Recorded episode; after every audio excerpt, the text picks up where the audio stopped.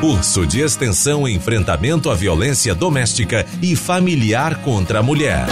Apoio Unicef, Prefeitura de Fortaleza e Universidade Estadual do Ceará. Patrocínio Assembleia Legislativa do Estado do Ceará. Realização Câmara Municipal de Fortaleza, Universidade Aberta do Nordeste e Fundação Demócrito Rocha. Olá, sejam bem-vindos a mais uma rádio aula do curso Enfrentamento à Violência Doméstica e Familiar contra a Mulher, um curso de extensão promovido pela Fundação Demócrito Rocha com o apoio do Fundo das Nações Unidas para a Infância, o UNICEF, e da Universidade Estadual do Ceará, a UES. Meu nome é Daniela Nogueira e hoje vamos debater sobre o módulo 3, que tem como tema o feminicídio no Brasil, a Lei Maria da Penha e a realidade das mortes violentas de mulheres mulheres no país. Aqui conosco, Rose Marques, que é autora do módulo 3. A Rose é advogada e militante feminista e atua na equipe técnica do projeto Contexto do Instituto Maria da Penha. Também conosco, Conceição de Maria. A Conceição é cofundadora e superintendente geral do Instituto Maria da Penha. Sejam bem-vindas, Rose e Conceição. Hoje a nossa rádio aula vai ser muito rica, muito produtiva, debatendo essa lei que foi tão importante e tem sido tão importante neste enfrentamento à violência contra a mulher. E já falando sobre a lei, que é o tema, né, um dos nortes aqui do, da nossa rádio aula de hoje, eu quero perguntar a Rose, o que, que é a Lei Maria da Penha? É, foi muito discutida neste ano, quando chegou aos 14 anos, a Lei 11.340 de 2006, mas do que, que ela trata? Por que, que ela ela teve essa repercussão tamanha e a quem ela protege? A Lei Maria da Penha, quando se fala em violência doméstica, quando se fala em violência familiar, pensa-se logo na Lei Maria da Penha, né? Diante de toda essa repercussão de mais de uma década. Mas a quem ela protege? De quem ela fala? De quem ela cuida? Rose Marques, seja muito bem-vinda. Daniela, obrigada pelas perguntas, né? Muito bom começar respondendo para as alunas e para os alunos sobre esse marco político, jurídico e histórico também importante que é a Lei Maria da Penha. Essa lei, ela é muito mais do que algo para combater a violência contra a mulher. Eu considero a Lei Maria da Penha, na verdade, um instrumento que a nossa sociedade, né, conseguiu construir aí com os vários processos e lutas históricas também, de fato elevar a questão da violência contra a mulher ao patamar que merece, né? Ao patamar de uma questão que demanda políticas públicas, né? Uma questão que diz respeito a todas a, a toda a sociedade, homens e mulheres, a uma questão que diz respeito a, ao sistema de justiça, a todos os órgãos e os entes federativos. Então, esse marco né? Ele é político, ele é institucional, mas ele também é jurídico, porque é, a Lei Maria da Penha se tornou, digamos, um divisor de águas em como o sistema de justiça trata né, a questão da violência contra a mulher. Então, de 2006 para cá, e acho que a Conceição tem muito disso para trazer, dessa memória, né, desses passos que foram percorridos para que pudéssemos chegar até aqui, de 2006 para cá, o paradigma em relação à questão da violência contra a mulher mudou, né, e vem mudando, e a gente espera que isso aconteça em todas as dimensões, né, não só na questão da proteção, que é o que a lei basicamente trata, mas também na dimensão da pré prevenção à violência contra a mulher. Né? Então, é, poder contar com a Lei Maria da Penha é, como um instrumento que coloca né, nesse outro patamar é importante para que, por exemplo, a gente consiga lutar por políticas públicas nas áreas da educação, né, nas áreas da saúde, que de uma forma é, mais direta possam evitar que novas violências aconteçam. Mas, para além disso, para que quando uma mulher sofre violência, a lei né, e os instrumentos que ela trouxe, porque a Lei Maria da Penha, ela é principalmente trouxe para esse debate, para essa questão, a força institucional para os municípios, para os estados, trazendo responsabilidades, né? Responsabilidades em relação ao orçamento público, em relação à criação de serviços de acolhimento, equipamentos, a tão conhecida rede de proteção, né? É, quando uma mulher sofre violência, o Estado precisa estar junto dela, né? Já respondendo à tua pergunta sobre quem é a destinatária da Lei Maria da Penha, né? E sem dúvida nenhuma são as mulheres, principalmente as mulheres que estão muitas vezes dentro de sua casa, de suas casas, em uma situação de violência, né? Porque diferente de outras formas de violência que a gente pode identificar na sociedade, a violência doméstica ela tem essa característica, né, de acontecer na dimensão do privado, no espaço da casa, muitas vezes o espaço onde nós desejamos encontrar proteção, acolhimento, né? E esse espaço, ele acaba se tornando um espaço violento. E é muito difícil, sem um instrumento como a Lei Maria da Penha, combater esse tipo de violência, porque justamente é uma forma muito desleal, inclusive, né, de acontecer algo que pode retirar a dignidade, né, o pleno desenvolvimento e também muitas vezes a vida de uma mulher. Muito bem, muito obrigada, Rose. Achei interessante quando a Rose falou do espaço da casa, né? Esse espaço que por muito tempo, né, é sacralizado, né? A gente, a gente toma como sacralizado e, e, deveria ser realmente, né? Isso, Conceição. E agora, nesta pandemia que nós ainda estamos vivendo, neste ano de 2020, ele foi um pouco descoberto, porque por um lado é um espaço seguro do ponto de vista sanitário para todos nós nos protegermos do, do novo coronavírus e da Covid-19, mas por outro, para as mulheres vítimas de violência doméstica, passou a ser um momento de muito mais risco, né, de muito mais exposição. Qual é essa relação né, da Lei Maria da Penha nesta pandemia? Os números realmente aumentaram, a quantidade de denúncias aumentou, os números da violência doméstica aumentou, a, aumentaram realmente, Conceição? Seja bem-vinda. Obrigada, Daniela. Obrigada, Rose, também pelo convite. É muito bom estar aqui, podendo debater esse tema tão urgente né, na nossa, nossa sociedade. Bem, é, é verdade, né? Essa questão da pandemia agravou muito o problema da violência doméstica. Ora, nós, nós lidamos com o problema da violência doméstica e familiar contra a mulher diariamente, mas agora, nesse período do isolamento social, nós temos acompanhado né, nos noticiários esse aumento da violência, não só no Brasil, mas em vários países do mundo, como Portugal, Espanha, China, Itália, né?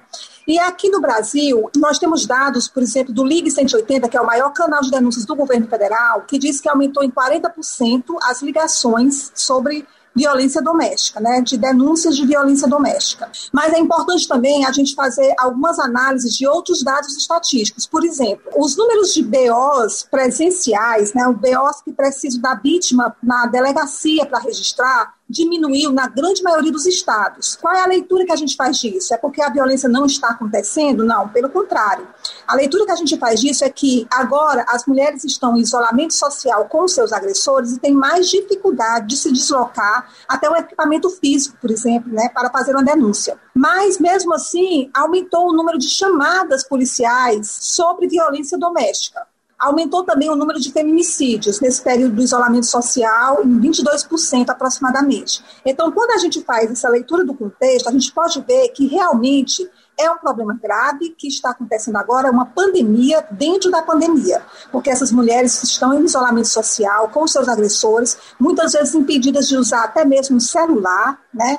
já distanciadas dos seus núcleos, dos seus, dos seus núcleos de amizade, familiares, de amigos, e estão cada vez mais vulneráveis na, né, com esses agressores. Ora, assim que foi decretado o isolamento social, especialmente aqui no Ceará, né, que foi em meados de março, a Maria da Penha, que é cearense, mora aqui em Fortaleza, quando ela leu a notícia, eu estava do lado dela e ela disse, foi espontâneo ela dizer, ela está, ela está em isolamento social, todos nós do Instituto estamos, estamos até trabalhando em home office nesse momento, mas ela disse, foi, foi espontâneo ela dizer, eu só penso nas mulheres que estão em casa agora com seus agressores, porque eu só tinha paz quando o meu agressor saía para trabalhar, quando ele saía para resolver alguma coisa, que eu podia ficar em paz em casa com as minhas filhas e elas podiam fazer coisas normais de criança, podiam brincar em casa, correr, falar alto, cantar, porque isso tudo era repreendido por ele com agressividade quando ele estava em casa. Então isso é o relato de uma vítima, de uma ex-vítima da violência, né? De uma pessoa que passou e sabe, entende o que, o que está acontecendo realmente nesse momento. Então, a gente não consegue nem imaginar como seria esse contexto se não fosse a Lei Maria da Penha realmente, né? A Lei Maria da Penha, que a gente costuma dizer que veio para resgatar a dignidade da mulher brasileira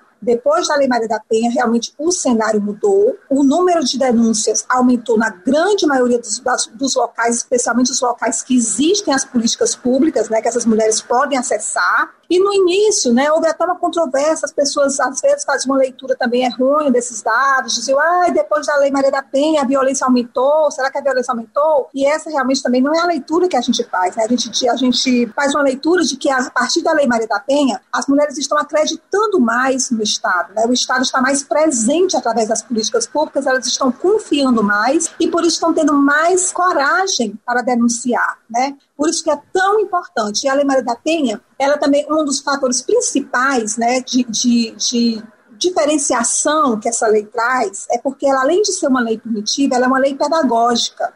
Ela é uma lei pedagógica quando ela traz que nos currículos escolares deve existir, em todos os níveis de ensino, deve existir uma disciplina que trate sobre gênero, sobre é, conflitos intrafamiliares, né? Ela fala da capacitação periódica dos profissionais que atuam na rede de atendimento à mulher. Ela fala em campanhas que devem ser encabeçadas pelo governo, né? Por todas as esferas também, Ministério Público e tal, essa integração entre os órgãos, campanhas educativas que devem ser criadas, especialmente ela fala de políticas públicas, né? Então, tudo isso é, uma, é a parte pedagógica da lei que se torna preventiva quando as mulheres se encontram com essa política pública antes mesmo de entrar no ciclo da violência. Né? E quando elas já estão no ciclo da violência, é através dessas políticas públicas que elas conseguem romper esse ciclo que é tão, é, tão cruel, né? é tão difícil de ser rompido, e faz com que as pessoas imaginem o, né, o grande imaginário coletivo. Existe muita frase de que ah, se ela está dentro desse caso de violência ainda é porque ela gosta, né? Existe até uma frase que eu não gosto nem de repetir, vou dizer é só aqui para ficar didático. Se ela está ainda dentro do contexto da violência, é porque ela gosta de apanhar. Porque se fosse realmente tão grave, ela já teria denunciado, ela já teria saído desse, dessa relação, ela já teria abandonado esse agressor. Mas as pessoas não entendem que essa mulher está passando por um ciclo da violência, né? Que é composto por três fases, né? A fase da tensão, a fase da violência mesmo, do episódio de violência, e a fase da lua de mel, onde esse agressor pede desculpas, diz que isso não vai mais voltar a acontecer, muitas vezes leva essa mulher para um local onde ela gosta, é, dá um presente, né? E ela acredita, porque ela só quer que ele volte a ser quem ele era antes. Ela só quer que ele volte a ser aquela pessoa com quem ela se casou, que ela escolheu para ser o companheiro de vida, para ser o pai dos filhos dela. Por isso é tão difícil ela romper o ciclo, porque ela acredita nessa mudança, ela tem vontade Sim. que essa mudança aconteça. Né? E o agressor, ele não é agressor 24 horas por dia, todos os dias da semana. Então, tudo isso vai, vai é, dificultando. E por isso que é tão importante essas políticas públicas. Eu acho que nós vamos ter possibilidade de conversar mais sobre esse tema em uma outra pergunta, né, em, em, mais para frente. Sim. Mas, especialmente agora, nesse período de pandemia, é extremamente importante esses canais alternativos de denúncia, justamente para essas mulheres que estão em casa, em isolamento social com seus agressores, estão impossibilitadas de saírem para fazer a denúncia. Há canais alternativos, como, por exemplo, é, o Ligue 180, né, que já existe, é, aplicativos, sites, né, até grupos mesmo de WhatsApp, são extremamente importantes nesse momento. Muito bem, é importante sempre reforçar o Ligue 180, canal de denúncia. Eu lembro que você pode acessar todo o conteúdo do curso pelo site cursos.fdr.org.br. Nós finalizamos o primeiro bloco, daqui a pouco a gente volta com o segundo bloco. Curso de extensão Enfrentamento à Violência Doméstica e Familiar contra a Mulher. Apoio Unicef, Prefeitura de Fortaleza e Universidade Estadual do Ceará. Patrocínio Assembleia Legislativa do Estado do Ceará. Realização Câmara Municipal de Fortaleza, Universidade Aberta do Nordeste e Fundação Demócrito Rocha. Voltamos com o segundo bloco da Rádio Aula 3 do curso Enfrentamento à Violência Doméstica e Familiar contra a Mulher, um curso de extensão promovido pela Fundação Demócrito Rocha com o apoio do Fundo das Nações Unidas para a Infância, o UNICEF, e da Universidade Estadual do Ceará, a UES. Hoje estamos discutindo o feminicídio no Brasil, a Lei Maria da Penha e a realidade das mortes violentas de mulheres no país. Aqui conosco Rose Marques, a Rose que é autora do módulo 3, advogada, militante feminista, mestrando em avaliação de políticas públicas da Universidade Federal do Ceará e também Conceição de Maria. A Conceição é cofundadora e superintendente geral do Instituto Maria da Penha. Conceição, no bloco passado, no primeiro bloco, uh, você comentou sobre o ciclo da violência, né? E começou a falar sobre ele. O ciclo da violência, porque passam as mulheres vítimas deste fenômeno. Queria que você explicasse um pouquinho mais para a gente do que, que trata esse ciclo, né? Como é que ele começa, até onde ele vai, por quais caminhos ele passa. Explica aqui para os nossos cursistas como é que é esse ciclo da violência, por favor? Sim, é, o ciclo da violência, todas as mulheres que estão passando por violência doméstica, elas estão dentro do ciclo da violência, em alguma fase desse ciclo. O ciclo da violência, ele começa com a fase da tensão, onde tem muita é, essa, essa violência psicológica, né? Essas agressões, agressão verbal, esse clima mesmo de tensão, né? Dentro de casa, sem, sem o diálogo. E a partir daí, inicia-se o processo da violência propriamente dito, no sentido de que ocorre um episódio de violência mais grave, né? muitas vezes violência física ou violência sexual. Depois vem a fase da lua de mel, onde o agressor pede desculpas. Muitas vezes a mulher no momento em que aconteceu o, episódio da violência, ela até vai para a casa dos pais, ela sai da casa, né, ela vai para a casa de algum familiar, algum amigo, mas às vezes ele vai lá atrás dela, diz a ela que volte para casa, vamos, vamos voltar para casa, vamos criar os nossos filhos, não vamos desfazer nossa família, isso nunca mais vai acontecer. E, e ela acredita, né, como eu disse anteriormente, ela acredita porque ela tem esperança de que ele volte a ser quem ele era antes. E assim o ciclo se repete. Começa uma nova fase de tensão, começa uma nova fase de violência, e é importante que se diga que cada vez que essa violência vai acontecendo, esses episódios vão ficando cada vez mais graves. E, infelizmente, a instância última do ciclo da violência pode ser o feminicídio. Por isso é tão importante essas mulheres reconhecerem que estão no ciclo da violência. É tão importante a gente divulgar essa informação, porque a mulher que está passando por um ciclo da violência, ela pode pensar com ela em que momento eu estou, né? E também é extremamente importante essa possibilidade de ela reconhecer essas violências inicial, essa fase da atenção, né? Ela saber que a violência doméstica e familiar contra a mulher não é apenas a violência física, ou também que às vezes as pessoas pensam que somente a violência física que é passível de ser denunciada na Lei Maria da Penha. Mas não, a Lei Maria da Penha traz no seu texto cinco tipos de violência doméstica e familiar contra a mulher que é a psicológica, moral, patrimonial, sexual e a física. A física é a ponta do iceberg. A física é a que aparece, mas todas as outras violências deixam marcas, às vezes até maior, porque deixam marcas na alma, e essas são mais difíceis de serem tratadas.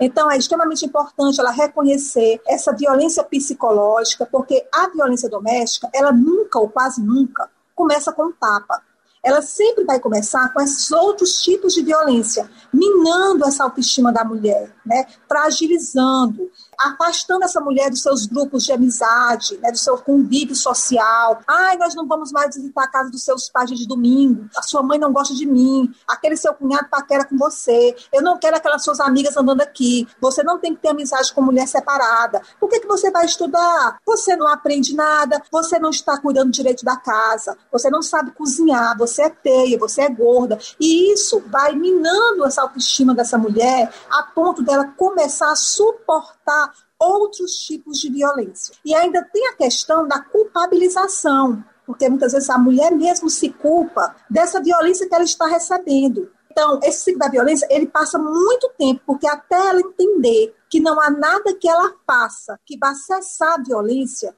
isso aí já passou muito tempo. Né? Ela sempre pensa, ai, mas será que fui eu? Mas ele chegou chateado do trabalho, por que, que eu fui tocar nesse assunto? Por que, que eu não fiz o jantar na hora certa? Por que, que eu não lavei a blusa que eu sei que ele gosta de ir pro racha, né? Nas quintas-feiras. Então, tudo isso ela vai tentando achar justificativas na conduta dela, até que ela entenda que não é ela, é ele. Só aí tem passado muito tempo. Por isso que o ciclo da violência é tão cruel e ele é tão perverso porque a mulher sofre anos, né? Tem até estatísticas que dizem que é aproximadamente oito anos até uma mulher conseguir romper o ciclo fazendo denúncia. Claro que não são todas, né? Existem mulheres que muito antes disso conseguem denunciar, e existem muitas mulheres nos cursos, nas práticas sociais do Instituto, nas práticas pedagógicas do Instituto, né? A gente trabalha muito com, com essa questão de cursos, de palestras, né? workshops. Então, sempre tem quem espontaneamente levante a mão e compartilhe conosco a sua história de vida e diga: Eu passei 17 anos com meu agressor, eu passei 12 anos, eu passei 20 anos, porque geralmente elas conseguem denunciar quando a violência se torna muito grave ou quando começa a atingir os filhos. Né? Ela tem medo que aconteça alguma coisa e ela assim consegue denunciar. Mas ela pensa nela mesma por último. Ela pensa em tudo. Ai, como é que vai ficar meus filhos? E se eu denunciar, eu vou poder voltar para casa e meus filhos vão ter que sair da escola, eu vou sair do trabalho, ele vai ficar pichado, ele vai perder o emprego. Ela pensa em tudo, né? Ela suporta tudo até ela conseguir denunciar. Por isso que é tão importante essas informações. A imprensa é uma grande aliada nossa também. Esses cursos né, são extremamente importantes e hoje tem muita divulgação com lives, com campanhas, para que as mulheres entendam o que é o ciclo da violência, entendam que a violência doméstica não é só a física, entendam que aquele ciclo vai se agravar e quanto antes ela conseguir romper com o ciclo, por menos violência ela vai passar. Muito bem, muito obrigada, Conceição. É interessante quando você fala que a Lei Maria da Penha, ela contempla não apenas, né, não somente a violência física, né, por mais grave, por mais perigosa e arriscada que ela seja, e que muitas vezes a gente associa, né, a Lei Maria da Penha, a violência física, que realmente precisa ser denunciada, mas é esses outros tipos de violência que você tão bem elencou, a violência psicológica, moral, patrimonial, sexual, que também são perigosas, que também são arriscadas, e como você fala, né, nunca começa com tapa, né, não é frequente começar desse jeito, é importante a gente ficar atento aos efeitos, a essas ações, até para ajudar quem está perto da gente. E como a Conceição falou, falou, Rose, do ciclo da violência, né, o feminicídio pode ser a, a última instância desse, desse ciclo arriscado, desse ciclo perigoso. Nós temos a lei do feminicídio de 2015, a lei 13.104, que é uma lei relativamente recente. Eu queria que você explicasse para a gente, até porque é o, é o mote né, desta, desta radioaula, do fascículo que você escreveu, o que, que é o feminicídio? Né, o feminicídio é o assassinato de mulheres? O que que, o que, que diferencia, então, a qualificação desse crime? Por que, que ele foi qualificado como feminicídio? O, o, qual é a definição de feminicídio? Rose Marques, por favor. É, então, Talvez muitos de vocês, alunos e alunas, já tenham ouvido a expressão morrer por ser mulher. Essa é uma expressão que diz muito sobre o sentido, né, e, e os motivos também de por que acontece o feminicídio, né? Na verdade, não é qualquer morte de mulheres. O feminicídio ele está previsto em lei no Brasil, no Código Penal, na verdade é uma qualificadora. O Brasil foi um dos últimos países latinos a tipificarem o feminicídio, né? Apesar de ter, de, de, ter há muito tempo já uma lei como a Lei Maria da Penha, demorou um pouco a, a, a, tornar essa situação em outro patamar, né, colocar isso no âmbito do debate público mesmo, e tem essas duas possibilidades, né, que é uma no âmbito de uma situação de violência doméstica e familiar contra a mulher, que esse é o mais comum, a literatura chama de feminicídio íntimo, né, que é justamente quando dentro de um ciclo de violência, né, de uma situação independente de coabitação, né, pode ser namorado, pode ser ex, né, pode ser qualquer de qualquer ordem uma relação íntima de afeto, né, é, dentro desse contexto, durante ou após a relação, é, acontece o feminicídio. Né? Essa é uma caracterização, digamos, a mais comum. A outra possibilidade é quando há a morte de uma mulher aonde a condição dela enquanto mulher foi subjugada, né? Que é uma possibilidade, digamos, ainda não tão disseminada, né? Nem todo mundo, inclusive, nem os operadores do sistema de justiça conhecem como deveriam, né? Que é verificar muitas vezes em uma situação, em um crime violento, né? Que a gente que a literatura também vem chamando agora de crime violento, letal, intencional, quais são os elementos de gênero, né, que estão nesse crime.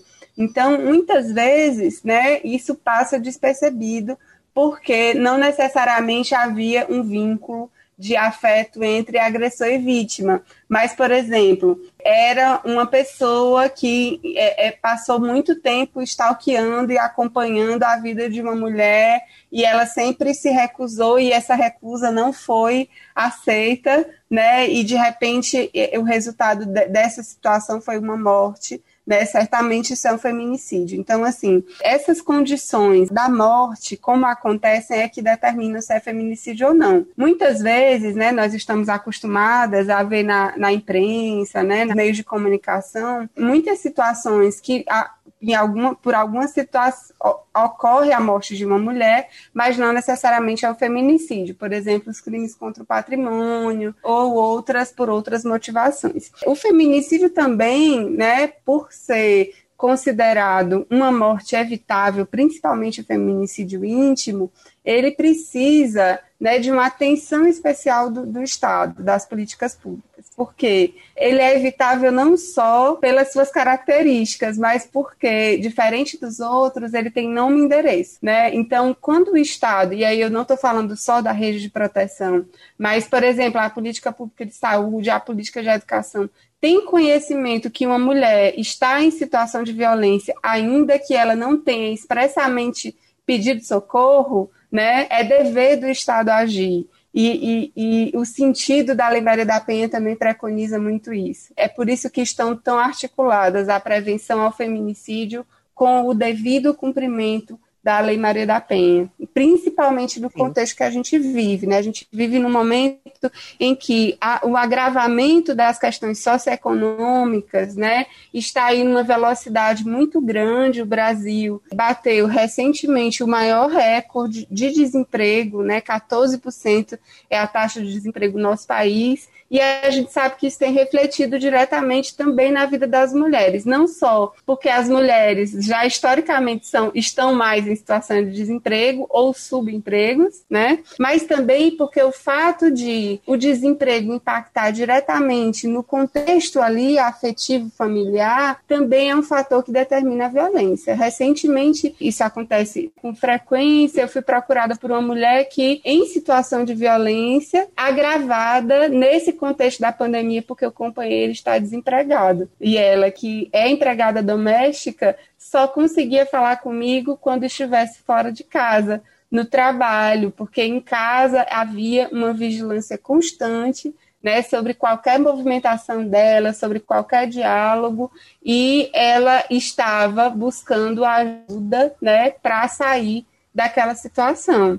E, e, muitas vezes essa ajuda precisa ser do sistema de justiça, como nesse caso, né? Essa ajuda precisa ser da segurança pública, não, não basta, assim, as nossas redes de afeto precisam funcionar, mas os órgãos e os serviços públicos também têm que dar uma resposta né, sim, a essa sim. dupla pandemia que a Conceição mencionou é, no início de sua fala. Muito obrigada, Rose. Hoje estamos na Rádio Aula 3, discutindo feminicídio no Brasil. Daqui a pouco a gente volta com o terceiro bloco. Curso de extensão Enfrentamento à Violência Doméstica e Familiar contra a Mulher. Apoio Unicef, Prefeitura de Fortaleza e Universidade Estadual do Ceará. Patrocínio Assembleia Legislativa do Estado do Ceará. Realização Câmara Municipal de Fortaleza, Universidade Aberta do Nordeste e Fundação Demócrito Rocha. Voltamos com o terceiro bloco da rádio aula de hoje, discutindo o feminicídio no Brasil, a Lei Maria da Penha e a realidade das mortes violentas de mulheres no país. Ah, eu lembro a você que as inscrições para o curso ainda estão abertas. Você pode acessar pelo site cursos.fdr.org.br ou indicar para alguém que ainda não se inscreveu. O curso tem formato de educação à distância com 140 horas aula. O certificado é gratuito e emitido pela Universidade Universidade Estadual do Ceará. São 12 fascículos digitais, 12 videoaulas e 12 radioaulas. Todo esse conteúdo fica disponibilizado no ambiente virtual de aprendizagem. Aqui conosco, Rose Marques, que é autora do módulo 3. A Rose é advogada, mestrando em avaliação de políticas públicas pela Universidade Federal do Ceará. E também temos a participação da Conceição de Maria, que é cofundadora e superintendente geral do Instituto Maria da Penha. No bloco anterior, nós estávamos conversando e a Rose finalizou falando sobre a rede de atendimento, né, de um caso que ela cuidou, que ela estava a, a, encaminhando, e citou a rede de atendimento. Eu queria conversar com você, Conceição, que você explicasse para os nossos cursistas, para a gente, como é que a rede de atendimento se dá hoje, né, o atendimento às vítimas de violência, as mulheres vítimas de violência. Como é que a, a, essa, esse atendimento se dá hoje? Ele é ideal? Ele ainda precisa melhorar em algum aspecto? Qual é o desafio ainda a ser enfrentado pela rede de atendimento? Conceição, por favor. A rede, a rede de atendimento é quando é onde a Lei Maria da Penha sai do papel, né? O contato da Lei Maria da Penha com a população realmente se dá através dessa rede de atendimento, né? E também dos, dos órgãos jurídicos e tal. Então, assim, é extremamente importante é, que existam essas políticas públicas, essa rede de atendimento em todas as localidades, para que a mulher possa sair do ciclo da violência, romper o ciclo, porque sozinha, muitas vezes ela não vai conseguir. E a gente fala muito de rede de atendimento, políticas públicas, mas é importante a gente dizer quais são essas políticas públicas, né? A Lei Maria da Penha traz que deve existir nos municípios, né, uma parceria entre os órgãos e, e sejam criadas a Delegacia da Mulher, né, a Delegacia Especializada de Atendimento à Mulher, o Centro de Referência da Mulher, que para nós é um dos, dos equipamentos mais importantes, porque no Centro de Referência da Mulher, a mulher não vai denunciar. Muitas vezes ela não sabe nem que está passando por uma situação de violência, ela não sabe quais são as estratégias que ela vai traçar para conseguir romper o ciclo. E é nesse local, no centro de referência, que existe uma equipe multidisciplinar de psicólogo, assistente social e advogado que vai ajudar essa mulher a traçar essas estratégias, né? Vai explicar para ela o que, que ela está passando e vai ajudá-la a que ela consiga denunciar. Né? Então, é um equipamento extremamente importante. Outro equipamento também é o juizado de violência doméstica familiar contra a mulher, né, onde vai correr o processo, onde vão ser expedidas as medidas protetivas, e a casa-abrigo, que é um local que tem um endereço sigiloso, que a mulher pode, que está sofrendo risco de morte, ela pode ir para lá com seus filhos menores, né, passa até seis meses lá, onde o caso dela vai ser reavaliado. Muitas vezes essa mulher, depois que está na casa abrigo, ela pede até para ser transferida para um outro local, um outro estado, né? ela pede para ir morar com a família em uma outra localidade. E é importante também que as pessoas saibam que a mulher vai para a casa abrigo quando realmente o agressor, por exemplo, está foragido, né? Ele fez uma tentativa, por exemplo, de homicídio, ou ele faz ameaças e não tem como ele ser encontrado. Aí sim a mulher vai se abrigar né, nessa casa-abrigo, porque muitas vezes as pessoas dizem, ah, mas a mulher vai ficar presa, o agressor vai ficar solto. Não é essa a função da casa-abrigo. Né? A função da casa-abrigo é proteger essa mulher e os filhos dela quando ela não pode voltar para casa ou não pode ir para casa de nenhum familiar, porque o agressor conhece, né, o agressor sabe onde ela está. Outras políticas públicas extremamente importantes também é o núcleo de gênero do Ministério Público, o núcleo de gênero da Defensoria Pública, né, também são extremamente importantes. E toda essa rede de apoio, né, essa rede de, de por exemplo, postos de saúde, né, atenção primária de saúde é extremamente importante também, CRES, CRAS, nas localidades onde não existem essas políticas públicas, né, que eu falei. Por exemplo, nós infelizmente detectamos que essas políticas públicas que eu falei, Delegacia da Mulher, Centro de Referência, Juizado, Casa-Abrigo, elas existem especialmente nas capitais e nas grandes cidades. Os pequenos municípios são quase que totalmente desassistidos. Ou as poucas políticas públicas que existiam lá, como por exemplo um centro de referência, agora nesse período da pandemia ainda passou a, a estar fechado, né? ainda foi fechado. Então, esse é o momento em que precisa estar aberto, atendendo às normas sanitárias, claro, mas precisa estar aberto, precisa atender essa mulher. E o Instituto Maria da Penha levanta uma bandeira que todo município, por menor que seja, possa ter um centro de referência da mulher dentro de uma unidade de saúde. Né? Essa mulher vai procurar a unidade de saúde, vai até um posto de saúde, ou até um CRAS, ou também, vai para um hospital e lá possa existir um centro de referência da mulher para que essa mulher seja direcionada a ele se ela estiver passando por uma situação de violência. Quanto menor for o município, é mais importante que esse centro de referência seja dentro de uma unidade de saúde, porque se existir um equipamento com o nome centro de referência num município muito pequeno, essas mulheres vão ficar constrangidas em entrar nesse, nesse local ou mesmo vai sofrer retaliações do agressor quando souberem que ela foi lá. Então, por isso que é importante ser dentro de uma unidade de saúde. Eu gostaria de dizer também que essa dificuldade dessa instalação desses, desses equipamentos, né, dessas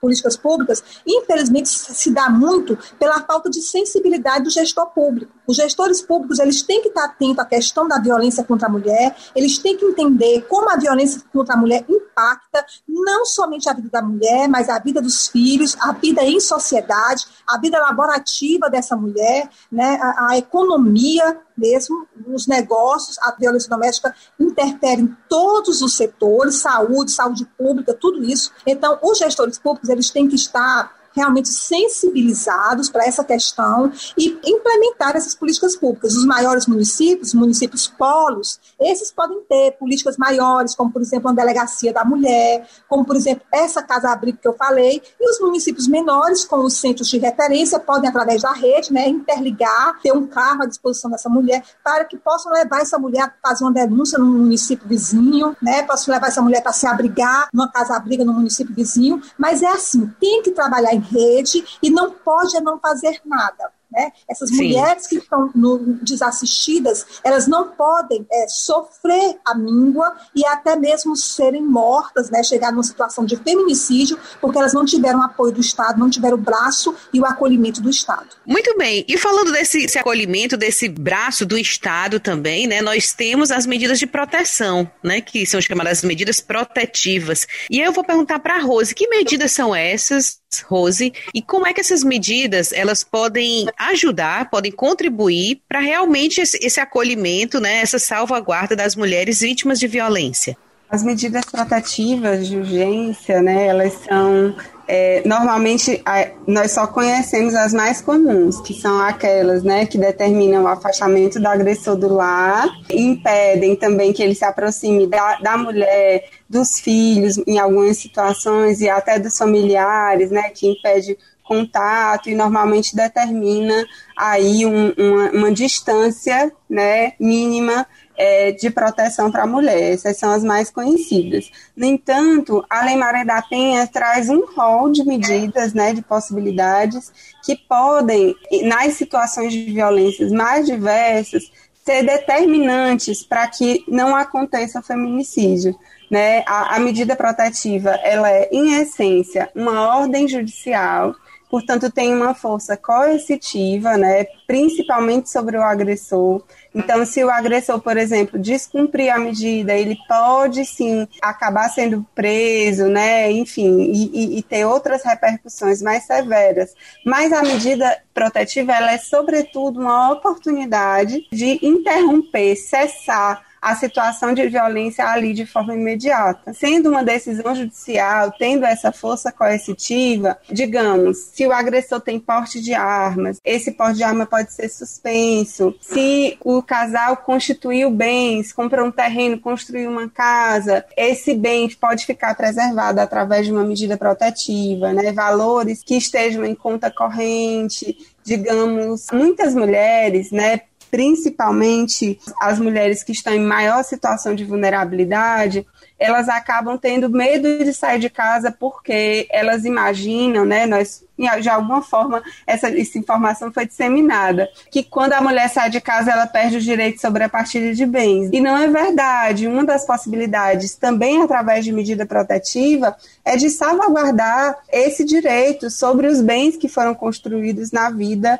conjugal, né, que vão ser resolvidos posteriormente em outro âmbito que é lá no direito de família, né, que dependendo da cidade vai ser resolvido lá talvez até em outra vara, enfim. Mas da questão do divórcio. Mas é, na situação de violência, não tem nenhum problema a mulher sair de casa. Na verdade, é um indicado quando ela está em risco iminente. E muitas vezes esse risco iminente não é facilmente detectado, porque as mulheres, nós mulheres, né, a gente nunca acha que vai acontecer conosco, que é só uma coisa que passa na televisão e que é algo realmente muito fora do nosso cotidiano. Mas o agressor, né, da violência doméstica, ele é um, muitas vezes um homem comum que trabalha, que tem a sua rede de afetos familiares. Em muitas situações é uma pessoa bem quista por todas as pessoas. Então, não tem como saber ou como se antecipar né, sobre um risco quando ele muitas vezes está assim subliminar né?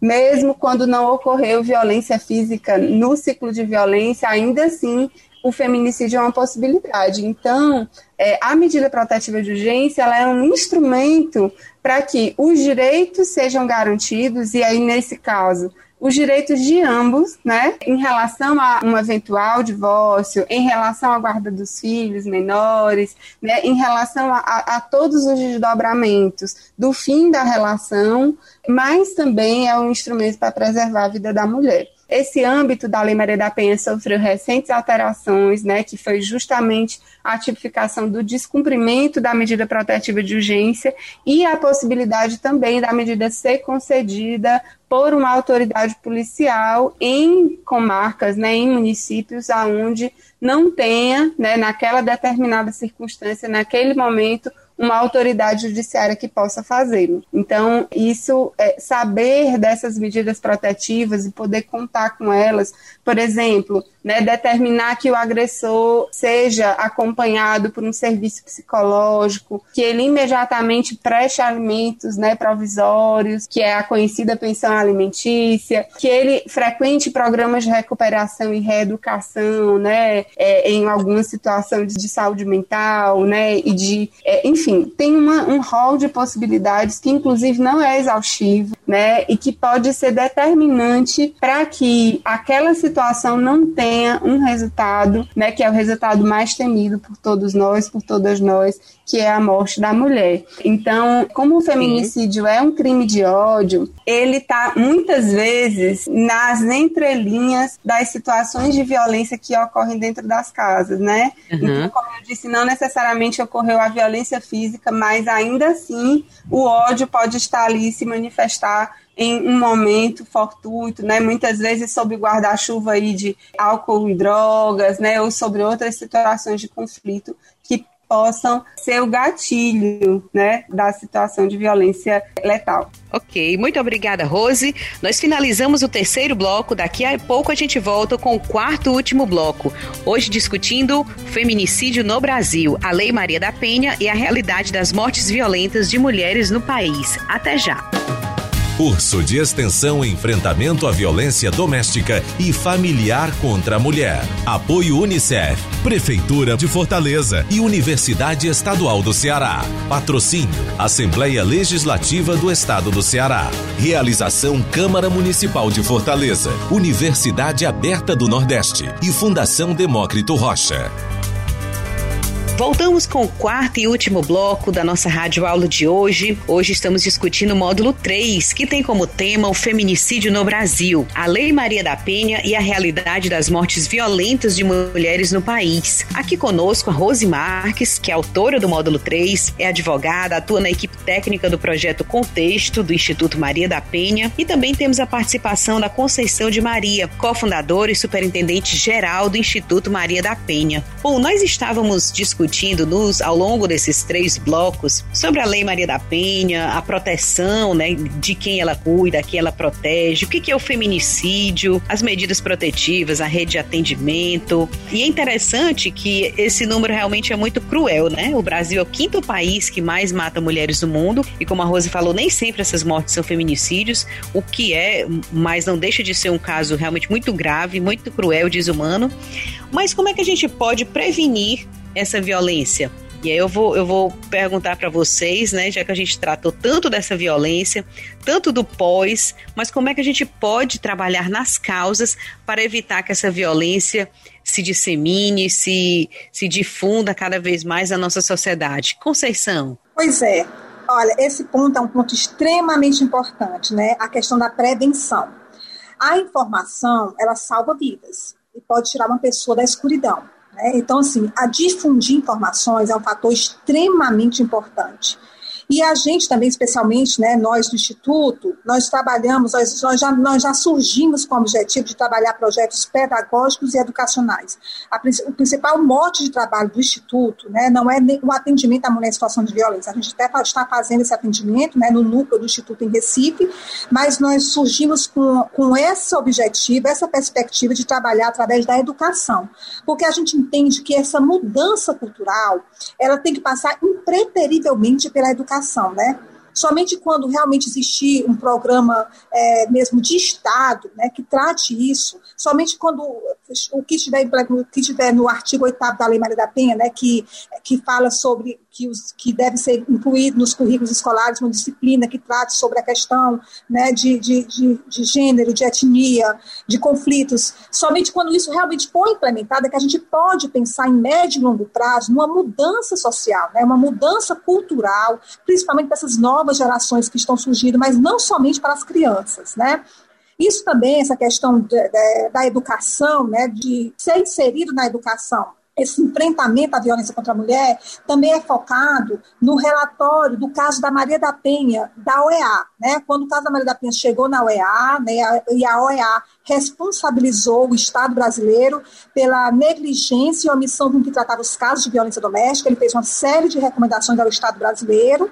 Uma delas era que precisava mudar a legislação do país, outra que tinha que a prisão imediata do agressor, que ainda não estava preso faltando seis meses para o crime prescrever, foi que ele foi preso. E uma das recomendações mais importantes para nós do Instituto Maria da Penha é justamente essa questão da educação, né, que a UEA preconiza também, uma das recomendações, que deve ser inserida nos currículos escolares, uma disciplina que trate sobre conflitos intrafamiliares, sobre direitos das mulheres, né, sobre gênero. Então, assim, é muito importante que a gente entenda que para acontecer essa mudança cultural, precisa realmente passar pela educação. A prevenção né, da violência doméstica é essa informação, é o conhecimento, né? É o conhecimento. E a imprensa também é uma grande aliada, né? Tem um grande papel em difundir, disseminar informações. Eu gostaria até de deixar aqui também que o Instituto Maria da Penha acabou de lançar uma campanha que chama-se 180 Play, que é um streaming, um streaming diferenciado, onde as pessoas entram e podem assistir séries, vídeos, filmes, novelas, mas que aquele filme que você escolheu para assistir, ou aquela série, ou aquela novela, só vai passar uma única cena, que é uma cena de violência doméstica, e ao final da cena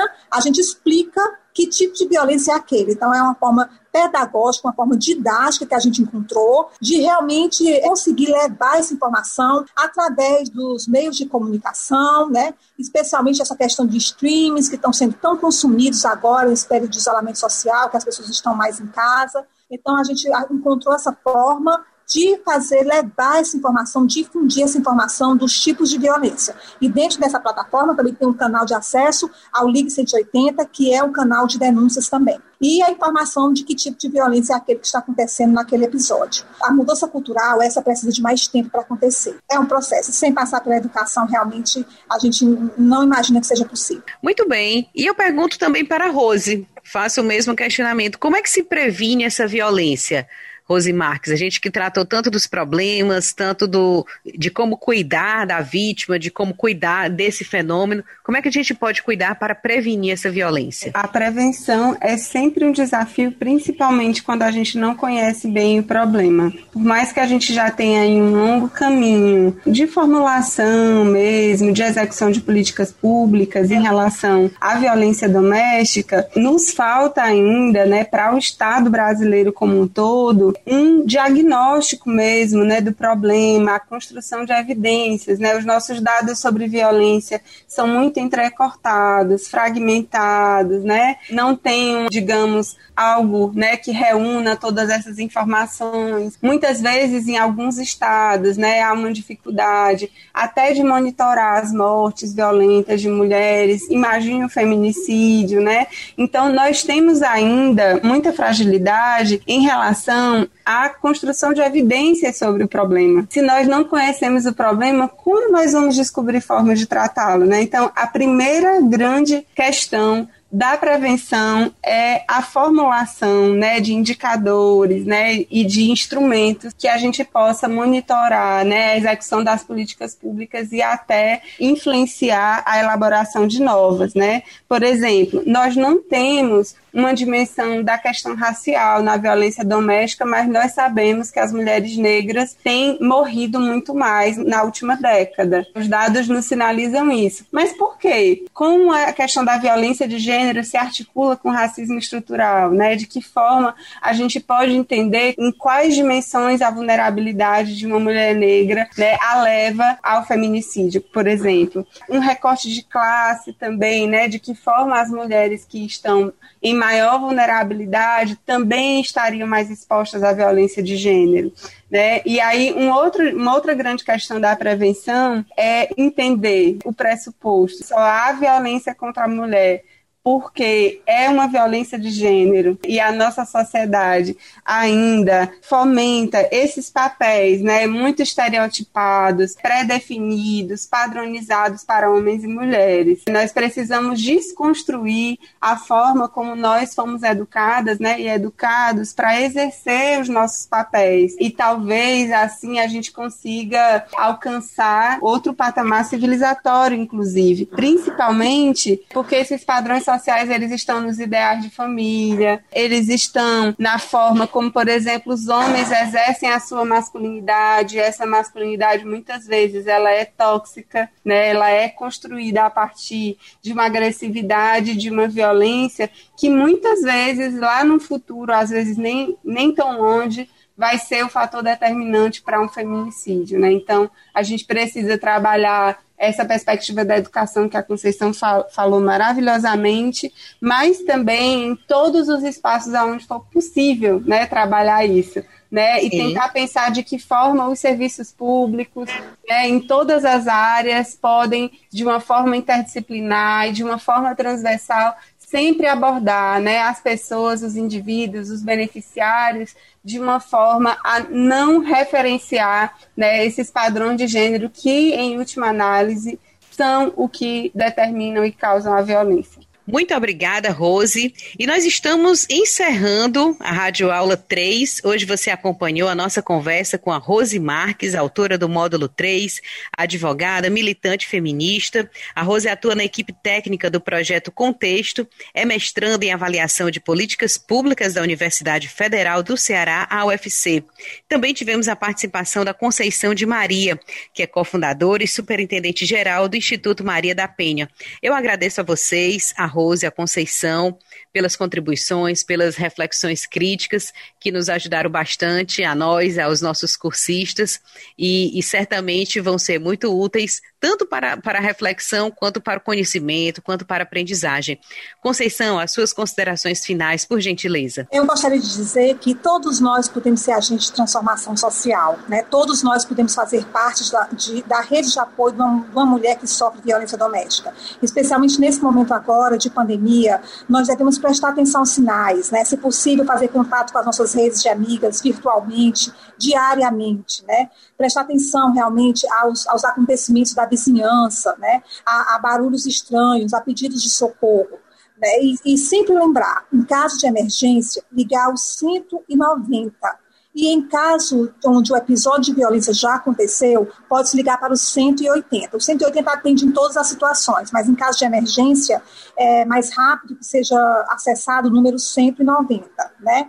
E também eu gostaria de dizer que nós devemos estar atentos a, e atentos a essa situação, como a Rose muito bem falou, todos nós podemos passar por uma situação de violência, todos nós podemos conhecer uma mulher né, que passa por situação de violência, seja na nossa rede de amigos, seja na nossa rede de familiares. Então, difundir informações, né, falar sobre o tema, é, explicar muitas vezes o que é um ciclo da violência ou informar fontes onde essa pessoa possa né, conhecer melhor essas informações é extremamente importante. Eu gostaria de deixar aqui também o site do Instituto Maria da Penha, institutomariadapenha.org.br. Lá tem informações sobre o ciclo da violência, a Lei Maria da Penha comentada, a história de vida toda da Maria da Penha, os tipos de violência e principalmente também tem os dados estatísticos de uma pesquisa que o Instituto está realizando com a Universidade Federal do Ceará, pesquisa de condições socioeconômicas e violência doméstica e familiar contra a mulher, que é uma pesquisa longitudinal, já acontece desde 2016, nós estamos na terceira onda,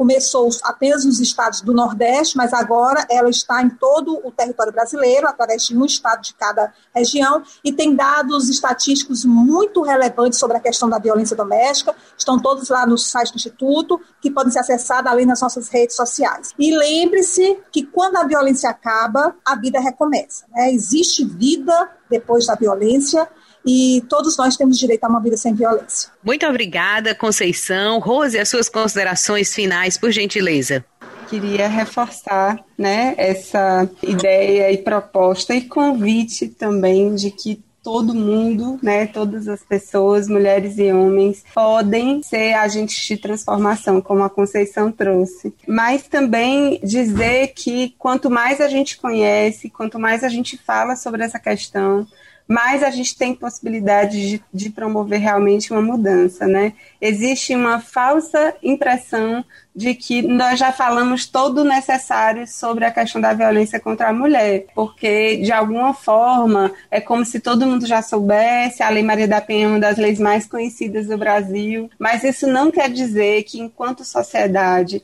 né, nós já estamos aptos a solucionar, resolver de uma vez por todas as situações de violência.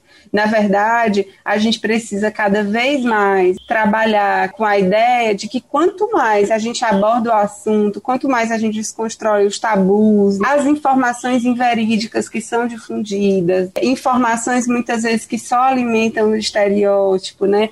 Quanto mais a gente rebate, por exemplo, informações que circulam, muitas vezes até nas redes sociais, de forma irresponsável, desconstruindo a própria Lei Maria da Penha, uhum. mais a gente está adiando qualquer possibilidade de resolver a questão da violência. Então, nós precisamos ser esses vetores né, de informações confiáveis, seguras.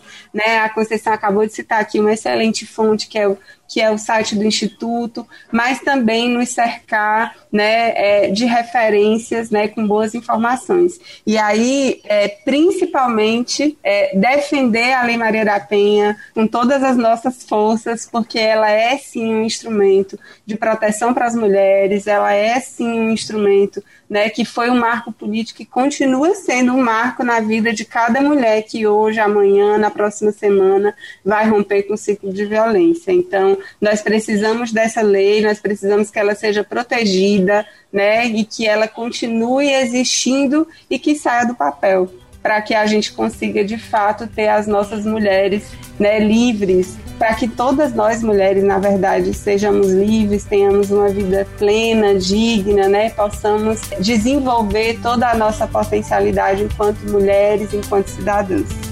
Sim. Muito obrigada, Rose. E você pode acessar todo o conteúdo do curso pelo site cursos.fdr.org.br. As inscrições para este curso ainda estão abertas. Meu nome é Daniela Nogueira e continuaremos juntos na próxima rádio aula. Obrigada pela sua atenção e até lá.